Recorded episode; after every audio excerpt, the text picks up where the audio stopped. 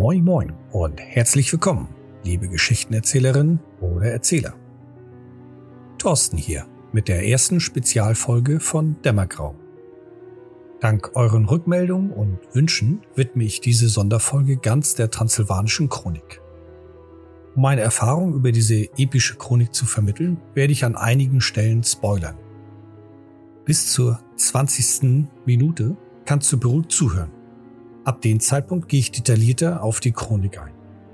Ich wünsche dir dabei viel Spaß. Die Transsilvanische Chronik ist eine epische große Kampagne, die einen Zeitraum von fast 800 Jahren abdeckt. Sie ist aufgeteilt auf vier Büchern und jedes Buch bietet drei Plots. Diese Plots sind teilweise Meilensteine der Vampirgeschichte in der Welt der Dunkelheit.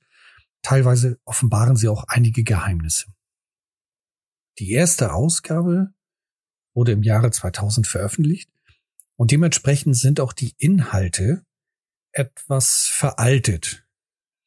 Liest man heute die ganzen Plots, Storyhooks und Hintergrundinformationen, dann stolperst du eventuell über einige Umschreibungen und Verwendungen von Satzbau, die ja etwas seltsam klingen mögen.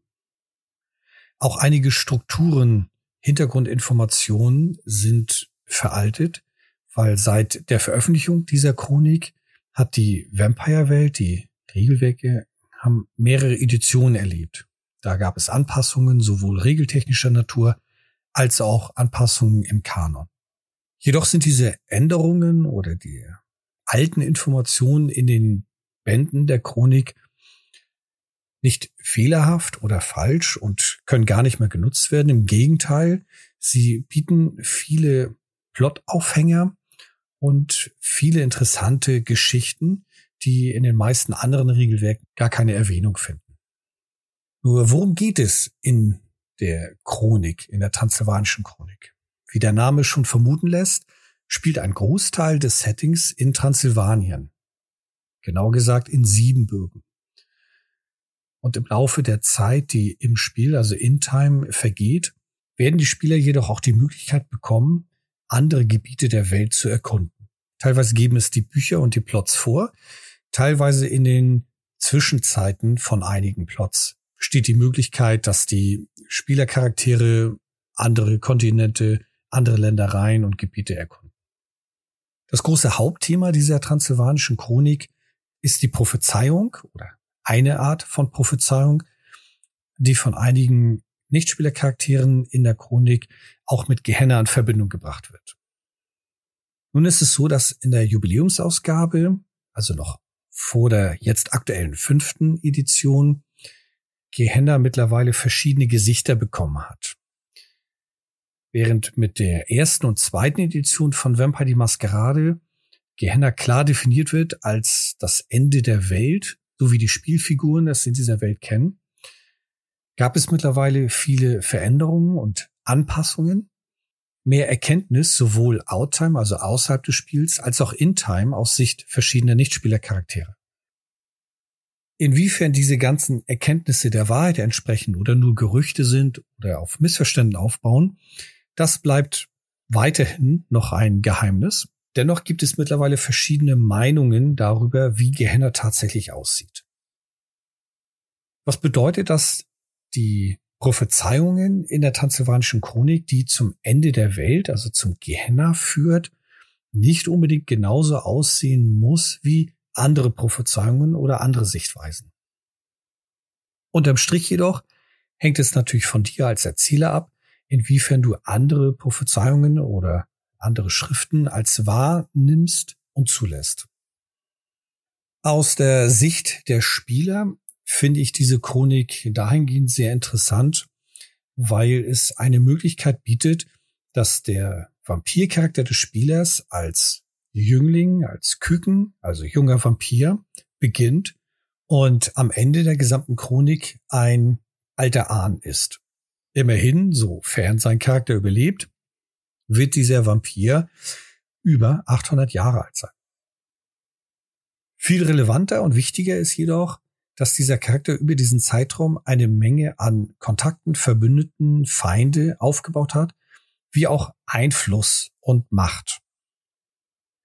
Er zählt also zu den Vampiren, die gesamte Landstriche kontrollieren und manipulieren. Mir ist bis dato nur eine zweite Chronik bekannt, die ebenfalls Potenzial hat, am Ende solche Vampirspielercharaktere zu ermöglichen, nämlich die Giovanni-Chronik. Wobei die Giovanni-Chronik nur etwa die Hälfte an Zeitraum, also in In-Time-Zeit, abdeckt, weswegen die Transsilvanische Chronik schon ein bombastisches Werk ist und schon epische Charaktere zurücklässt. Gleichzeitig bietet eben auch diese Geschichte Möglichkeiten, eine andere Art der Charakterentwicklung. Ich will als Beispiel hier nur einmal Golconda erwähnen. Das ist so ein heiliger Zustand oder ein gesegneter Zustand für Vampire. Sehr schwer zu erreichen, vielleicht sogar nie zu erreichen. Und in den verschiedenen Regelwerken wird immer erwähnt, das ist eine lange Kampagne, eine lange Geschichte. Das ist nicht von heute auf morgen zu erreichen. Wie Golconda genau aussieht, hängt ebenfalls von dir als Erzähler ab. Es gibt zwar ein paar Regelungen dazu, nur die sind sehr frei und offen gehalten und wie üblich und bekannt bei Vampire kannst du es so anpassen, wie du es möchtest. Golconda als Spielercharakter zu erreichen, benötigt sehr viel Zeitraum und durchaus auch sehr viele Herausforderungen. Dies könntest du mit der transsilvanischen Chronik kombinieren. Auch wenn das nicht einfacher wird, gerade weil eben so viel geschieht. Nichtsdestotrotz hast du zumindest eben diesen großen Zeitraum, bis eine der Spielercharaktere vielleicht den ersten Stein findet oder den ersten Wegabschnitt für Golconda und diesen dann weiterverfolgt. Andererseits besteht auch die Möglichkeit, dass vielleicht der Spielercharakter so viel Macht und Einfluss gewonnen hat und auch so viel Wissen erlangt hat, um vielleicht eine eigene Blutlinie zu gründen. Das kommt nicht so selten vor. Viele Blutlinien sind in den jüngeren Zeiten entstanden, natürlich auch einige sehr viel älter. Nur die jüngeren sind häufig durch Experimentieren oder durch einen Zufall entstanden. Warum also auch nicht durch Experimentieren seitens des Spielercharakters? Weiterer großer Pluspunkt dieser Chronik, wie ich finde, ist, dass sie mit der Chronik einige Ereignisse abdecken oder beleuchten, die einen sehr großen Einfluss auf die vampirische Geschichte haben. Ich will jetzt hier noch nicht ins Detail gehen, um denjenigen Zuhörern, die diese Chronik irgendwann gerne nochmal spielen möchten, nicht zu viel zu verraten oder zu offenbaren. Im späteren Verlauf dieser Folge werde ich dann diese Meilensteine etwas genauer beleuchten. Des Weiteren, bei so einer langen Geschichte bleibt es nicht aus, dass die Spielercharaktere auf andere NSCs treffen, auf andere Vampire treffen, die durchaus einen Namen haben, bekannt sind und auch die bis zur heutigen Edition immer mal wieder auftauchen. Vielleicht werden die Spielercharaktere auch ein Teil der Hintergrundgeschichte des einen oder des anderen NSC. In der fünften Edition von Vampire gibt es eine Option, die sich Hintergrund nennt oder Lore Sheet im Englischen. Das ist eine Eigenschaft, in dem ein Spieler seinem Vampircharakter bestimmte Vorzüge geben kann, die mit irgendeinem Teil des Kanons, also der Vampirgeschichte, verknüpft ist. Einige dieser Lore Sheets, dieser Hintergrundbögen, sind auch ein Teil der transsilvanischen Chronik. Daher ist das durchaus spannend, wenn Spieler diese Chronik mal gespielt haben und sich dann in der fünften Edition einen Vampir zusammenbauen, der eben genau diesen Hintergrund hat. Die Schattenseite dieser Chronik, die will ich nicht unter den Tisch fallen lassen, ist der Umstand, dass es eben eine lange epische Kampagne ist. Wie schon erwähnt, über 800 Jahre. Die müssen auch gefüllt werden.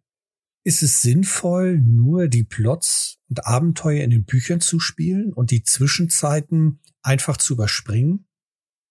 Ich habe die Erfahrung gemacht, dass das bisher keiner der Spieler, mit denen ich das geleitet habe, so wollte. Ich selber habe die Transsilvanische Chronik jetzt schon über fünfmal geleitet, teilweise über einem Outtime-Zeitraum von mehreren Jahren. Das längste war einmal fast sieben Jahre, hing allerdings auch damit zusammen, dass wir uns nicht so regelmäßig getroffen haben.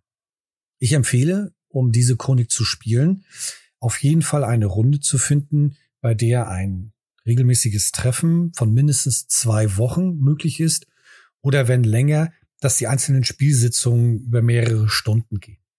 Das hängt auch ein bisschen damit zusammen, wie komplex du als Spielleiter, als Erzähler diese Chronik leiten möchtest.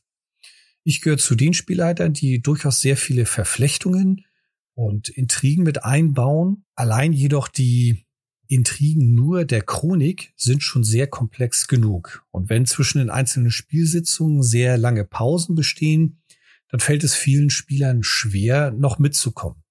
Auch diese Erfahrung habe ich gemacht und dann festgestellt, dass die Spieler nicht mehr so viel Motivation haben, die große Geschichte zu erleben, sondern nur diese kleinen Plots zu spielen. Sie kennen nicht mehr die ganzen Hintergründe, sie wissen nicht, wer mit wem verstrickt ist.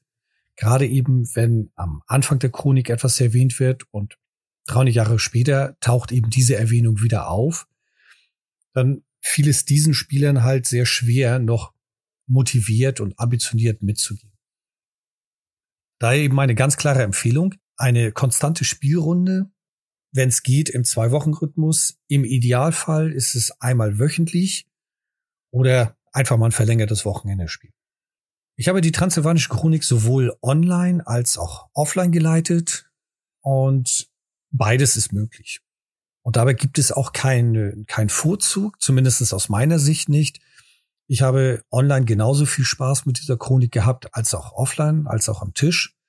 Das hängt einfach davon ab, wie die Spieler ticken und wie die gesamte Gruppe, also einschließlich mit dir als Spielleiter, welches Medium ihr bevorzugt. Ob ihr eher eben diese Pen and Paper am Tisch Rollenspieler seid oder ob ihr auch gerne online spielt. Was auf jeden Fall spannend ist, und das wird jeder Spieler irgendwie sich denken können, der mit der Vampirwelt interagiert hat oder der sich da ein wenig reingelesen hat, schon gespielt hat. Die Spieler beginnen ja im Mittelalter, also dunklen Zeitalter. Und damals gab es weder die Camarilla noch den Sabbat. Und die Chronik endet dann in der modernen, in welche genau diese Organisationen, Camarilla und Sabbat, existieren. Demnach liegt der Schluss nahe, dass diese Entstehung durchaus einen gewissen Teil einnimmt in der Chronik. Ich finde, das ist auch ein interessanter Aspekt für die Chronik. Die Spieler können halt diese Zeitlinie mit begleiten und gegebenenfalls vielleicht sogar Einfluss darauf nehmen, zumindest allerdings diese Entstehungsgeschichte mitverfolgen. Wie schon erwähnt, besteht die Transsilvanische Chronik aus insgesamt vier Bänden, vier Büchern. Und jedes dieser Bücher beinhaltet drei Plots. Diese Plots sind zu unterschiedlichen Zeiten angesiedelt. Teilweise sind nur ein paar Jahrzehnte zwischen ihnen, teilweise sogar ein oder zwei Jahrhunderte. Da stellt sich also die Frage, wie diese Zwischenzeiten gefüllt werden möchten. In den einzelnen Büchern gibt es da einige Hinweise, Tipps, so eine Art Tagebuchführung für die Spieler. Ich habe das einmal getestet und sehr schnell festgestellt, dass das einfach nicht befriedigend ist. Weiterer Nachteil dabei, wenn du zum Beispiel einen Plot spielst, der sagen wir mal im Jahre 1368 angesiedelt ist und der nächste Plot der Transsilvanischen Chronik startet 1501, dann ist es sehr schwer für die Spieler nach dem einen Plot wieder in den nächsten Plot einzusteigen. Denn was haben diese Charaktere über diese 100 Jahre gemacht? Das einfach mit ein paar Sätzen abzutun, finde ich, trägt einfach nicht das, was es wirklich sein sollte.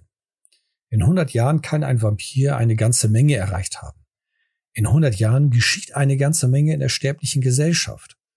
Daher empfehle ich, wenn du die Chronik leitest, dann schau, dass du diese Zwischenzeiten mit eigenen Plot füllen kannst. Wie habe ich das bisher gemacht?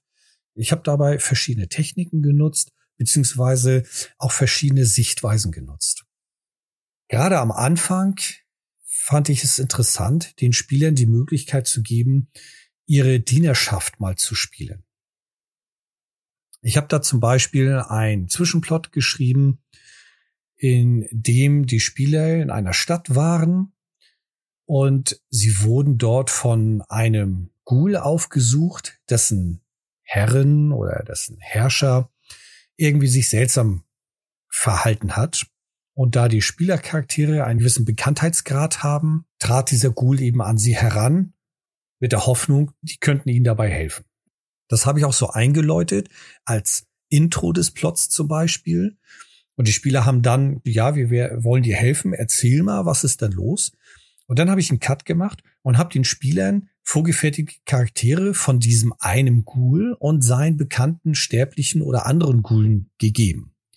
Die haben dann eine kleine Hintergrundgeschichte bekommen, kleinen Introtext, was bisher vorgefallen ist, und dann sind sie dem nachgegangen. Die haben dann entdeckt, dass mit dem Herrscher irgendwas nicht in Ordnung ist, haben da recherchiert und sind dann auf irgendein Geheimnis gestoßen. Nachdem sie das entdeckt haben und festgestellt haben, na, als Ghoul oder als Sterbliche können wir hier nicht so viel schaffen, nicht so viel bewirken. Wir holen uns Hilfe, sind sie eben zu den Spielern gegangen und damit habe ich einen Plot gefüllt. Am Ende des Plots habe ich dann die Blende wieder zurück auf die Spielercharaktere gelegt und die haben dann im Prinzip das Ganze aufgelöst, das Ganze aufgeklärt. Eine andere Möglichkeit, die ich auch genutzt habe, ich habe den Spielern Zweitcharaktere, Drittcharaktere zur Verfügung gestellt, beziehungsweise sie haben weitere Vampircharaktere erschaffen.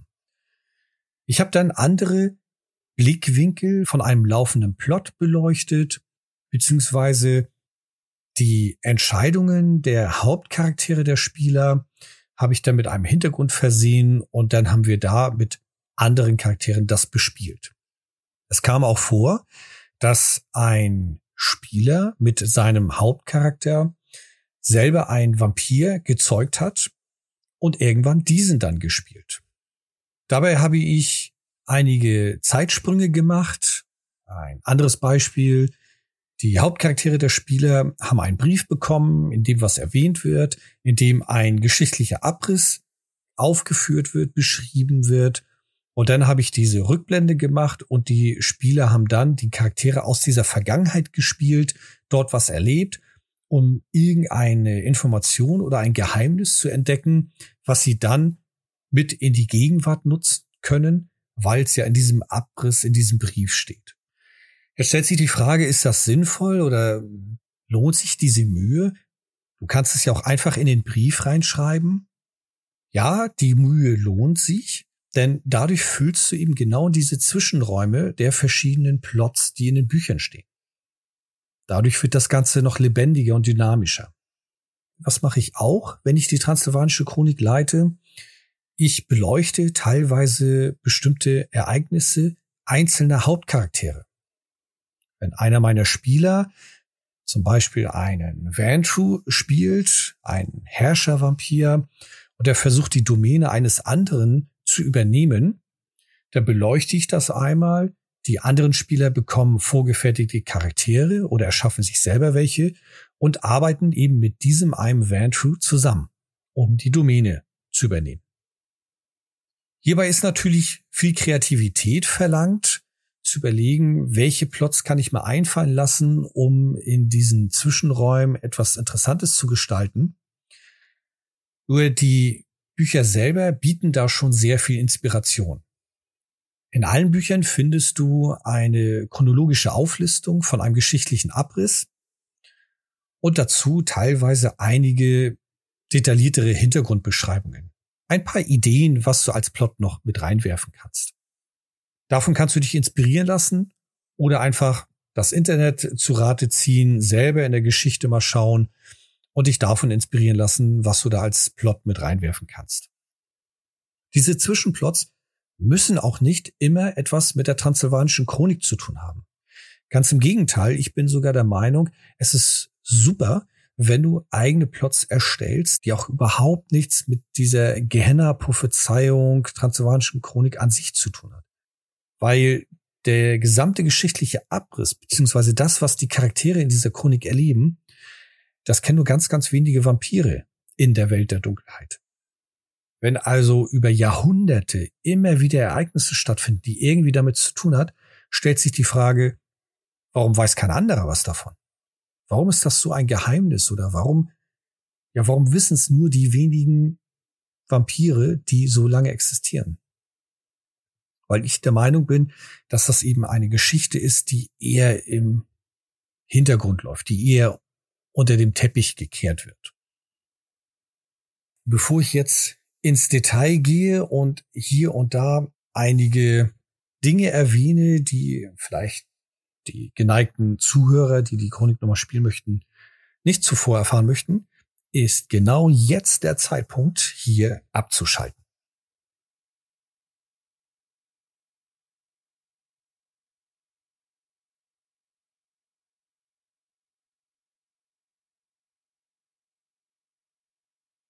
Da du noch weiter zuhörst, gehe ich davon aus, dass du sehr neugierig bist, dass du die Chronik schon mal gespielt hast oder nicht mehr spielen wirst und deswegen einfach mehr Details erfahren möchtest. Wie schon erwähnt, beginnt die Chronik im Jahre 1198 und die Spielercharaktere werden durch, durch ihre Erzeuger praktisch auf den Weg gebracht. Sie bekommen eine Aufgabe, die sie erledigen müssen und wenn es ihnen gelingt, dann werden sie sozusagen freigesprochen. In der Gesellschaft der Vampire ist es noch so eine Art und Weise, dass wenn jemand einen Vampir frisch erschaffen hat, dass er für ihn sorgt, dass er die Verantwortung für ihn trägt, bis er der Meinung ist, kann jetzt alleine agieren und ihn freispricht. Bis zu diesem Zeitpunkt trägt eben der Erzeuger, der Erschaffer auch all die Verantwortung der Taten des jungen Vampirs. Ich persönlich finde die Art und Weise, wie die Spieler eingeführt werden, sehr altbacken. Das hatte schon damals, als ich das erste Mal die Chronik geleitet habe, ein komisches Gefühl in mir hervorgerufen und das hat sich mit jedem Mal immer wieder bestätigt. Die Spieler werden praktisch fortgeschickt von ihrem Erzeuger, um irgendwo entfernt einen Turm aufzubauen. Ob ihnen der Turmbau gelingt oder nicht, hat keinen großen Einfluss darauf, ob die Chronik noch spielbar ist. Sie sollen nur dorthin etwas Bestimmtes finden und das ist so die Einleitung. Was sie daraus machen, aus dieser Aufgabe, den Turm aufzubauen, das hängt allein von den Spielern ab. In meinen Runden ist es bisher immer so gewesen, dass die Spieler sich dort eine kleine Siedlung, eine kleine Domäne aufgebaut haben und von dort aus dann ihre Macht expandierten. Ich finde, der erste Plot dieser Chronik ist ein guter Einstieg für Spielercharaktere, die sich was eigenes aufbauen wollen. Inwiefern du als Erzähler dort im, ins Detail gehst, mit Strukturen herrichten, Planung, Handel, das bleibt dir überlassen. Ich empfehle allerdings, das vorher mit der Spielergruppe abzusprechen. Ich habe einige Spieler gehabt, die haben nicht so großes Interesse gehabt, sich da um große Domänen aufbauen zu kümmern. Das kannst du sehr schnell mit einem Würfelwurf, mit einer Würfelprobe abhandeln. Du kannst es ausspielen oder in kurzen Dialogen mit den Spielern erstellen. Wichtig, wie gesagt, sprich's ab mit deinen Spielern, worauf sie mehr Wert legen. Ich habe zu meinen Spielern immer gesagt, es wird kein Handelsspiel. Das heißt, ich habe das sehr oberflächlich behandelt ob es jetzt um Steuern geht oder Warenhandel, Einkauf, Verkauf. Das habe ich nur einfach locker abgehandelt. Dann kommt für mich der erste Punkt, der ein wenig unglaubwürdig wirkt. Am Ende des ersten Plots, wenn die Spieler eben diesen Turm errichtet haben, eine Feste erbaut haben, wie es gewünscht gefordert ist, dann bekommen sie die Möglichkeit, Domänen in Siebenbürgen zu bekommen. Im Mittelalter sind die Siedlungsstädte noch nicht so groß. In Siebenbürgen, die größten Städte, hatten damals etwa so um die 2000 Einwohner. Das ist für die damalige Verhältnisse schon viel gewesen.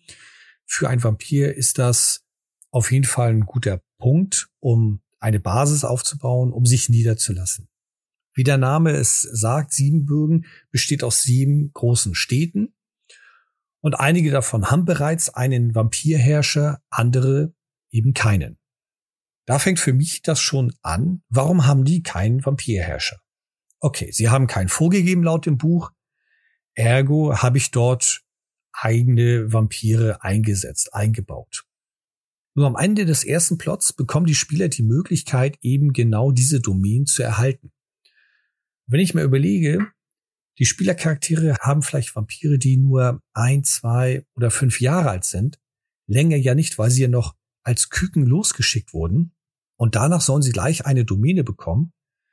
Das wirkt für mich beziehungsweise für mein Verständnis über die Welt der Dunkelheit einfach nicht passend.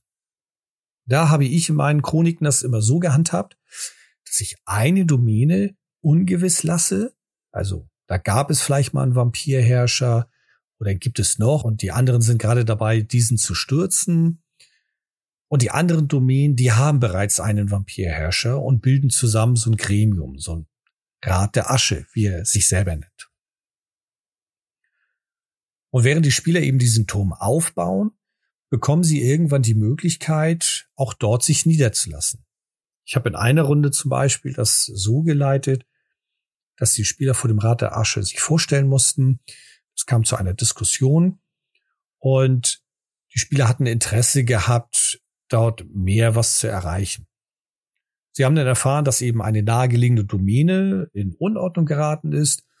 Und wenn es ihnen gelingen würde, dort für Ordnung zu sorgen, dann besteht die Möglichkeit, dass sie diese Domäne für sich beanspruchen können und Mitglied im Rat der Asche werden. Das hat sehr gut immer funktioniert. Und das finde ich viel stimmiger und passender aus meiner Sicht für die Welt der Dunkelheit. Die weiteren Plots, die dort auftauchen, die sind teilweise sehr viel kürzer. So ein Turmbau geht ja nicht innerhalb von wenigen Wochen, also damals im Mittelalter nicht. Teilweise decken sie allerdings auch einige Jahre oder Jahrzehnte ab. Ich will jetzt nicht auf die einzelnen Plots eingehen, die in den Büchern erwähnt werden, denn es, wird der Zeitrahmen hier immens gesprengt.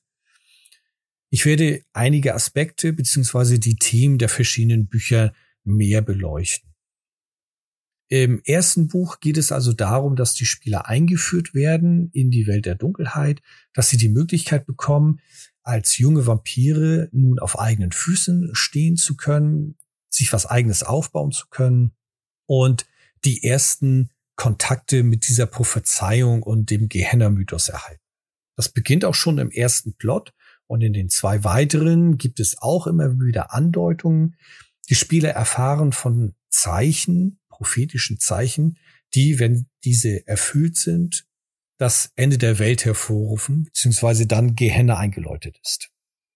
Es gibt ein weiteres großes Ereignis im ersten Buch und das ist die Vernichtung von Zimischke, dem Clansgründer. Im Laufe des ersten Buches gibt es schon ein großes Ereignis, was eher nur erwähnt wird, der Beginn der Anarchenrevolte und der Sturz mit La Sombra, dem Vorsinnflutlichen des Clans La Sombra. Die Spieler werden davon nur gerüchteweise erfahren und erst sehr viel später. Die Kommunikation braucht etwas länger im Mittelalter. Jedoch zum Ende des ersten Buches nehmen die Spieler daran teil oder können daran teilnehmen bei dem Sturz von Zemischke. Ob sie das nur unterstützen, versuchen zu verhindern oder einfach nur teilnehmen, das hängt eben davon ab, wie die Gruppe sich entscheidet. Ich finde jedoch, dass es ein ganz spannendes und großes Ereignis und deckt noch ein kleines Geheimnis. Naja, so klein ist es nicht. Das zweite Buch hat zwei große Themen. Das eine Thema ist Vlad Tepes, Dracula. Das zweite Thema ist Camarilla und die Anarchenrevolte. Während das erste Buch schon mit einem Paukenschlag geendet hat, nämlich die Vernichtung Zemischke, ist das zweite Buch eine spannende Geschichte. Da sind tolle Szenen, da sind epische Ereignisse. Ich liebe das zweite Buch. Zum einen wird Vlad Tepes beleuchtet. Das ist eine sehr charismatische Figur mit verschiedenen Blickwinkeln, Sichtweisen. Ich empfehle dir durchaus nach dieser Figur mal zu recherchieren, denn so fürchterlich wie er in einigen Romanen und Filmen dargestellt wird, ist er gar nicht. Oder irgendwie schon, nur kommt darauf an, auf welche Seite man steht. In Rumänien selber wird er als Volksheld gefeiert, weil er immerhin auch das Volk befreit hat. Okay, die Art und Weise, wie er vorgegangen ist, mag sehr drastisch sein. Nur ihn als Monster darzustellen, wie es eben Bram Stoker getan hat, trifft es einfach nicht zu. Nichtsdestotrotz ist er in der transsilvanischen Chronik und in der Welt der Dunkelheit ein, ein fieser Halunke, um das mal so zu sagen. Die Spieler bekommen die Möglichkeit, diesen Vlad Teppisch kennenzulernen. Sowohl zum Zeitpunkt, als er noch Mensch ist und später, als er Vampir ist.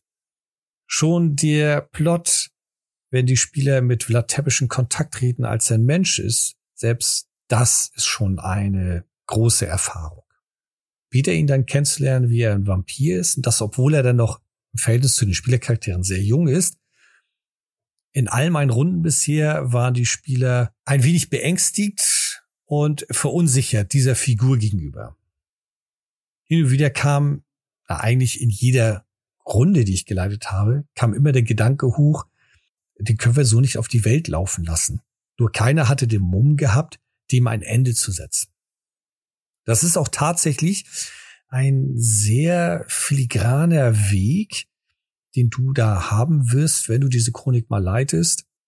Die Spieler bekommen oder haben laut dem Buch viele Möglichkeiten, einige Szenen, in denen sie mit Vlad Tepes alleine sind und ihm ohne Probleme das Leben nehmen könnten, ihn sogar selber zum Vampir schaffen können.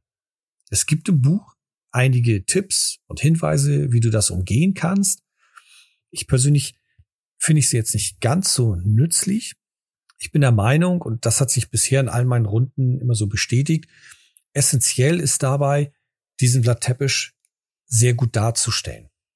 Dieses Gefühl bei den Spielern hervorzurufen, wenn sie den zum Vampir machen, dann haben sie eine Zeitbombe an den Hacken. Also über die Finger von ihm ablassen und den so schnell wie möglich irgendwie loswerden, jemand anders in die Schuhe schieben. Das hat bisher immer sehr gut funktioniert und sorgte dafür, dass die Spieler sehr großen Respekt vor dieser Figur haben. Das ist auch schon relevant, weil Vlad Tepes auch nochmal in den anderen Büchern auftaucht. Ein weiteres Großereignis in dem zweiten Buch ist die Gründung der Camarilla. Die Anarchenrevolte ist da ein ganz großes Thema. Es wird auch sehr intensiv beschrieben. Und zwischen den einzelnen Plots hast du die Möglichkeit, hier diese Anarchenrevolte noch stärker zu beleuchten. Zur Hälfte des zweiten Buches findet dann der legendäre Dawn-Vertrag statt. Das ist genau das große Ereignis, in dem die Camarilla gegründet wird. Oder sagen wir mal, offiziell gegründet wird. Inoffiziell existierte sie schon etwas vorher. Das wird auch alles im Buch etwas detaillierter beschrieben. Sehr schön an der ganzen Geschichte, die Spieler nehmen tatsächlich an diesem Dorn-Vertrag teil. Und abhängig davon, wie viel Einfluss ihre Charaktere haben, können sie auch dort was bewirken. Auch wenn natürlich der Plot irgendwie vorgeschrieben ist und die Entstehung der Camarilla mit den Clans und den Gründern auch festgelegt ist, es ist deine Runde, also kannst du entsprechend hier auch das anders gestalten. Und wenn die Spieler mit sehr viel Einfluss, Macht oder einer großen Portion Kreativität um die Ecke kommen, dann ist das total spannend, das auch so durchzuspielen. Die Spieler freuen sich, an so einem großen Meta-Ereignis teilnehmen zu können und dann tatsächlich auch was bewirken zu können. Ein Haken hat die ganze Geschichte. Dieser Dawn-Vertrag ist sehr diplomatisch.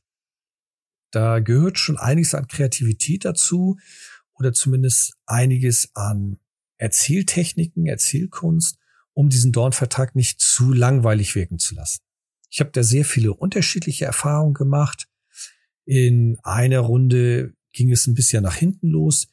Die Spieler fühlten sich eher so als Beobachter, ohne wirklich eingreifen zu können. In einer späteren Folge habe ich bereits geplant, auch auf Wunsch einiger Zuhörer, wie ich zum Beispiel mit vielen NSCs umgehe. Wie ich Szenen spiele, wo mehrere NSCs auftauchen. Beim Dawn-Vertrag zum Beispiel hatte ich als Höchstzahl mal knapp 70 NSCs, die alle irgendwie bespielt werden konnten, durften und einige von ihnen auch selber aktiv waren. Im dritten Buch der Transsilvanischen Chronik geht das Buch auch nochmal wieder auf Latepisch, auf Dracula ein. Hier allerdings wird auch nochmal weiter die Prophezeiung und die Zeichen angekündigt. Ja, was heißt angekündigt? Das Ganze nimmt halt noch mehr ihren Lauf. Im ersten Buch gab es die Erwähnung einiger weniger Zeichen. Im zweiten Buch kamen welche dazu. Jetzt im dritten Buch können die Spieler, wenn es entsprechend geleitet wurde, das Gefühl bekommen, so langsam wird die Zeit knapp. Es bleiben nicht mehr viele Zeichen. Einiges wurde offenbart. Es gibt ein paar Geheimnisse, die gelüftet wurden. Durchaus auch sehr große Geheimnisse, die auch dir einen ganz anderen Blickwinkel auf einige Ereignisse und Entstehung geben, auf einige Clans, wie sie entstanden sind oder warum sie so sind, wie sie sind. Und im dritten Buch wird das Ganze nochmal ein wenig intensiviert.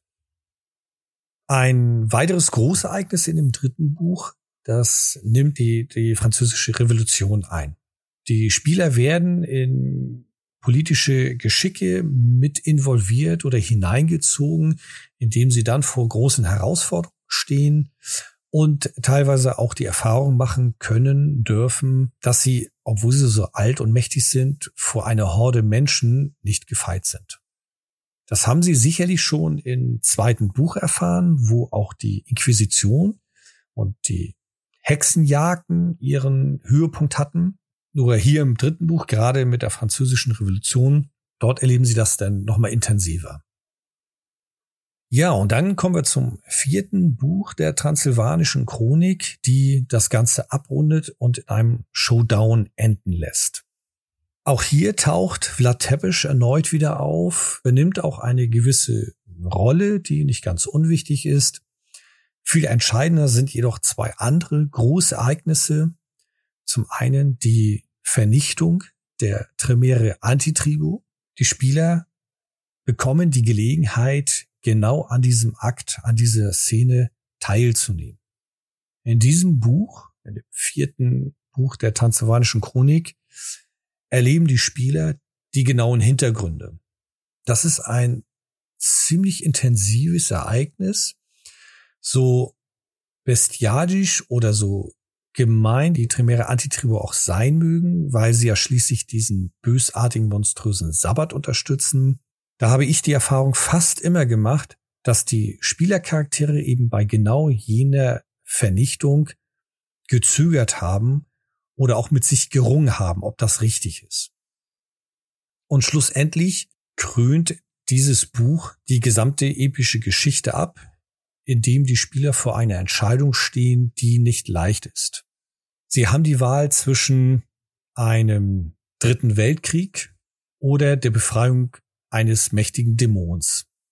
Das ist nicht ganz einfach und die verschiedenen Runden, mit denen ich das geleitet habe, die haben da durchaus einige Herausforderungen gehabt und lange diskutieren müssen, ob, wieso und weshalb. Nur, es steht vor dieser Wahl. Es gab auch bisher keine Runde, in dem die Spieler es irgendwie hinbekommen haben, etwas anderes, eine dritte Alternative zu finden zu diesen Bänden, wenn du sie bekommen solltest oder schon besitzt. Dafür kannst du dich glücklich schätzen, weil sie werden nicht mehr aufgelegt. Empfehle ich dir auf jeden Fall noch das Quellenband Transsilvanien bei Nacht. Da gibt es weitere Hintergrundinformationen, gerade um die Gegend, das Setting im Mittelalter, wo hauptsächlich gespielt wird, als auch Umschreibungen von vielen NSCs. Was auch ganz spannend ist, und das habe ich in fast jeder, nee, das habe ich tatsächlich in jeder meiner transsilvanischen Runden immer mit eingebaut, die ich geleitet hatte. Das ist das Buch Not und die Arshias-Fragmente. Das sind Bücher, die in Time geschrieben wurden von verschiedenen Personen oder kommentiert wurden von verschiedenen Personen und die ebenfalls eine Art Prophezeiung, Beschreibung über die Vampirgeschichte hat. Diese beiden Bücher kannst du als eine Art Bibel der Vampirgesellschaft sehen. Das Buch Nord ist das wohl bekannteste. Zumindest viele Spieler kennen dieses Buch, weil das in verschiedenen Quellenbänden immer mal wieder erwähnt wird. Das ist auch vom Stil her wie eine Bibel aufgebaut. Die Wortwahlen, die Umschreibungen, der gesamte Satzaufbau, der hat schon eine gewisse Ähnlichkeit dazu. Zwar nicht die Dicke und die Fülle wie die Bibel, dafür liest es sich sehr atmosphärisch. Die Ashes-Fragmente ist ein Pendant dazu, zu dem Buch Nord. Und noch heute streiten sich viele Vampire und auch viele Spieler, welche nun wirklich wahr sind. Ob das Buch Nord der Wahrheit entspricht oder die Ashes-Fragmente. Ich selber vertrete die Meinung, beide sind so unwahr, wie es solche Bücher auch nur sein können. Zwischen den Zeilen jedoch steckt sehr viel Wahrheit. Eine weitere Möglichkeit, die du nutzen kannst mit den transsilvanischen Chroniken, ist ein Crossover einzubauen. Die Welt der Dunkelheit beinhaltet neben den Vampiren ja auch andere Kreaturen wie Werwölfe, Magie und noch einige andere seltsamere Kreaturen. Und es bleibt nicht aus, dass es hier und da zu einigen Überschneidungen kommt. Wenn du also andere Systeme der Welt der Dunkelheit kennst und dir auch zutraust, dort äh, in denen eine Runde zu leiten, dann bau das auf jeden Fall mit ein. Die Spieler werden es dir danken, auch diese Sichtweise mal mitzuerleben. Und diese Chronik bietet genügend Platz dafür. Was ich am Ende der transsilvanischen Chronik meistens noch mit eingebaut habe, ist das Quellenbuch Gehenna. In einer vorherigen Folge habe ich schon einige Worte zu diesem Buch verloren. Hier nochmal kurz zur Wiederholung. Das Gehenna-Buch beinhaltet mehrere Plots, wie du Gehenna ausspielen lassen kannst. Hier habe ich einige Ideen in verschiedenen transsilvanischen Runden mit übernommen, teilweise auch ganze Plots komplett so ausgespielt.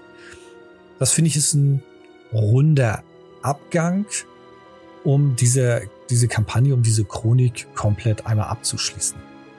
Denn am Ende der transsilvanischen Chronik werden die Spieler eventuell feststellen, dass das, wonach sie die ganze Zeit hinterhergejagt haben, nicht wirklich etwas mit Gehenna zu tun hat. Beziehungsweise stellen sie eher fest, dass Gehenna wohl nichts anderes ist als die Fehde zwischen uralten Vampiren. Also es nicht ein Gehenna gibt, sondern sehr, sehr viele verschiedene Gehennas. Und zu guter Letzt, was ich auch häufig genutzt habe, beziehungsweise mal gemacht habe, ist, dass ich zu einem bestimmten Zeitpunkt die Giovanni-Chronik habe parallel mitlaufen lassen. Die Giovanni-Chronik beginnt 1444, also ungefähr zur Anarchenrevolte, etwas später zu Beginn der Anarchenrevolte und auf jeden Fall mit zur Gründung der Camarilla. Da gibt es auch einige Plots, die du hier als Zwischenfüller, Lückenfüller mit nutzen kannst. Und auch darin gibt es viele NSCs, die durchaus interessant sind, äh, die du auch durchaus für die Transsilvanische Chronik mit einbauen kannst. Abschließend werbe ich für die Chronik. Nicht ohne Grund habe ich sie schon mehrfach geleitet und nicht ohne Grund auch über einen sehr langen Zeitraum. Spieler haben immer sehr viel Spaß gehabt, waren auch oft davon fasziniert und mitgerissen, auch wenn häufig Plots und Ereignisse aufgetaucht sind, die zum großen Leid der Spielercharaktere geführt haben. Die Spieler hingegen waren jedoch meist immer davon fasziniert, zumindestens von den größten Plots, und das Ende war bombastisch. Wenn du in den Genuss kommst, diese Chronik einmal zu leiten und du hast hierzu noch Fragen oder brauchst Ideen, Wünsche, hast gerade eine Kreativblockade, dann schreib mich einfach an. Ich versuche dir dabei gerne zu helfen und gebe dir da auch nochmal im Detail Einsichten zu meinen Erfahrungen mit dieser Chronik. Ich danke dir ganz herzlich fürs Zuhören und ich wünsche, ich konnte dein Interesse und deine Neugierde zu der transsilvanischen Chronik steigern. Da freue ich mich auch, wenn ich dir mit dieser Sonderfolge Inspiration und Ideen mitgeben konnte, um eine über Jahrhunderte andauernde Chronik im Vampire-Universum leiten zu können. Feedback, Kritik und Fragen kannst du mir wie gewohnt per E-Mail an podcast.dämmergrau.de senden. Die nächste reguläre Folge wird dir nächsten Donnerstag zur gewohnten Zeit online zur Verfügung stehen. Bis dahin viel Spaß beim Leiten und bis zur nächsten Folge. Tschüss und ciao.